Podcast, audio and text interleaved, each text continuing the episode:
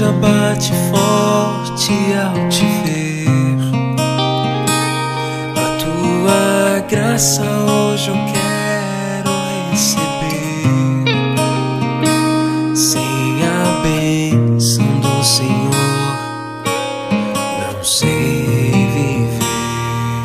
A palavra é de João no sexto capítulo. Levantando os olhos e vendo que uma grande multidão estava vindo ao seu encontro, Jesus disse a Filipe: Onde vamos comprar pão para que eles possam comer? Disse isso para pô-lo à prova, pois ele mesmo sabia muito bem o que ia fazer. Filipe respondeu: Nem duzentas moedas de prata bastariam para dar um pedaço de pão a cada um. Um dos discípulos, André, o irmão de Simão Pedro, disse: Está aqui um menino com cinco pães de cevada e dois peixes. Mas o que é isto para tanta gente? Jesus disse: Fazeis sentar as pessoas. Havia muita relva naquele lugar e lá se sentaram aproximadamente cinco mil homens. Jesus tomou os pães, deu graças e distribuiu-os aos que estavam sentados, tanto quanto queriam, e fez o mesmo com os peixes. Quando todos ficaram satisfeitos, Jesus disse aos discípulos: Recolhei os pedaços que sobraram, para que nada se perca. Recolheram os pedaços e encheram doze cestos com as sobras dos cinco pães deixadas pelos que haviam comido. Vendo o sinal que Jesus havia realizado, aqueles homens exclamavam: Este é verdadeiramente o profeta, aquele que deve vir ao mundo. Mas quando notou que estavam querendo levá-lo para proclamá-lo rei, Jesus retirou-se de novo sozinho para o monte. Palavra da salvação. Glória a vós, Senhor. Já bate forte ao te ver. A tua graça hoje eu quero receber.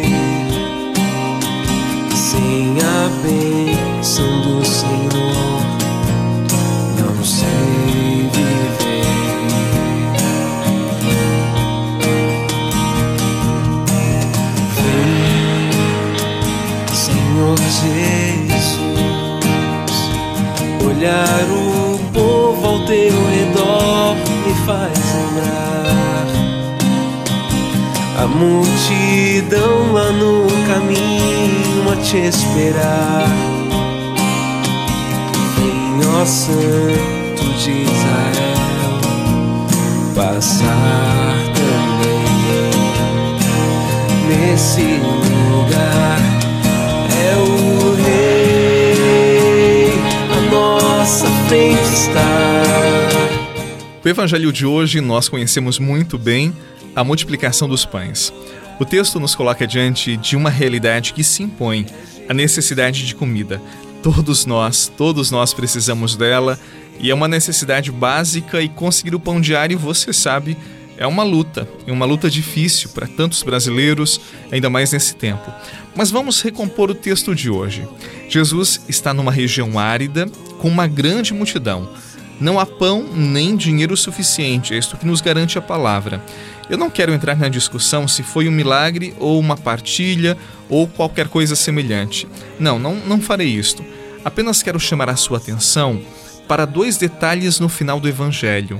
Quando Jesus sacia a fome daquelas pessoas, elas ficam impressionadas e vão dizer: De fato, este homem é um profeta. Por isso queriam fazê-lo rei, e Jesus foge então deles, porque eles não haviam entendido nada. O que podemos aprender deste texto hoje? A lição me parece muito clara. Quando nós olhamos para Jesus a partir das nossas necessidades humanas, ou apenas das nossas necessidades humanas, quando nos aproximamos dele apenas quando tudo fica difícil, nós sempre teremos um olhar distorcido em relação a Jesus. Ele não era um profeta. Ele era o Filho de Deus, o Redentor do gênero humano, o Salvador de todos os homens e mulheres, e eles viam apenas como um profeta, como alguém que poderia realizar as necessidades humanas deles. Portanto, não nos aproximemos de Jesus apenas quando estamos necessitados, angustiados, perdidos, porque do contrário, nós entenderemos Jesus apenas como aquele que pode nos socorrer em nossas necessidades humanas. E ele pode nos oferecer muito mais do que isto. Ele quer e pode nos oferecer o céu. Como consegui-lo?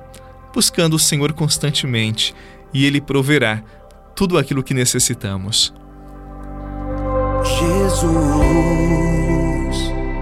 seja exaltado por tão grande amor que desfaz todo o temor. Quem supera teu poder, tua glória.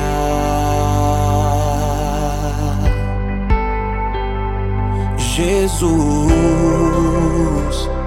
seja exaltado por tão grande amor que desfaz todo temor. Quem supera poder, tua glória.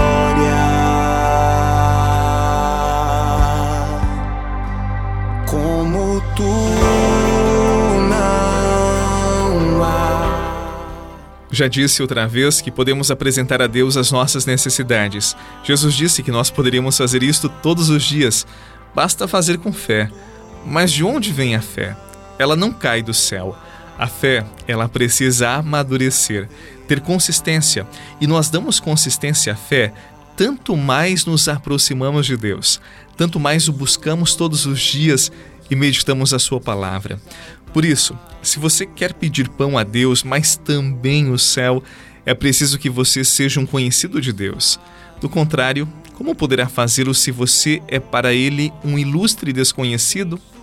Assim, reze, medite a palavra, reserve todos os dias um tempo para Deus. Assim, você será um amigo dele e até hoje nós não soubemos de ninguém que tenha sido abandonado, esquecido por ele, pois ele não abandona os seus amigos de longa data. Amém? Que Deus abençoe o seu dia, que Deus abençoe o seu final de semana. Não esqueça de participar sempre da Santa Missa. Que Deus abençoe a sua jornada e as pessoas que você ama. Em nome do Pai, do Filho e do Espírito Santo. Amém. Um abraço e até amanhã. Jesus, exaltado por tão grande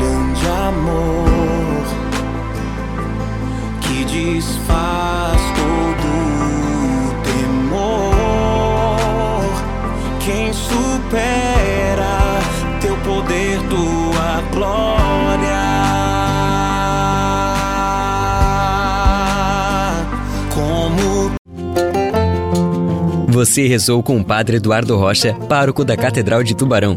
Você pode acompanhar todos os dias pelo Spotify, Deezer, Castbox, Google Podcasts e YouTube. Basta procurar Oração da Manhã com o Padre Eduardo Rocha. E se preferir para receber pelo WhatsApp e Telegram, envie a palavra oração para 48 996 44 1433.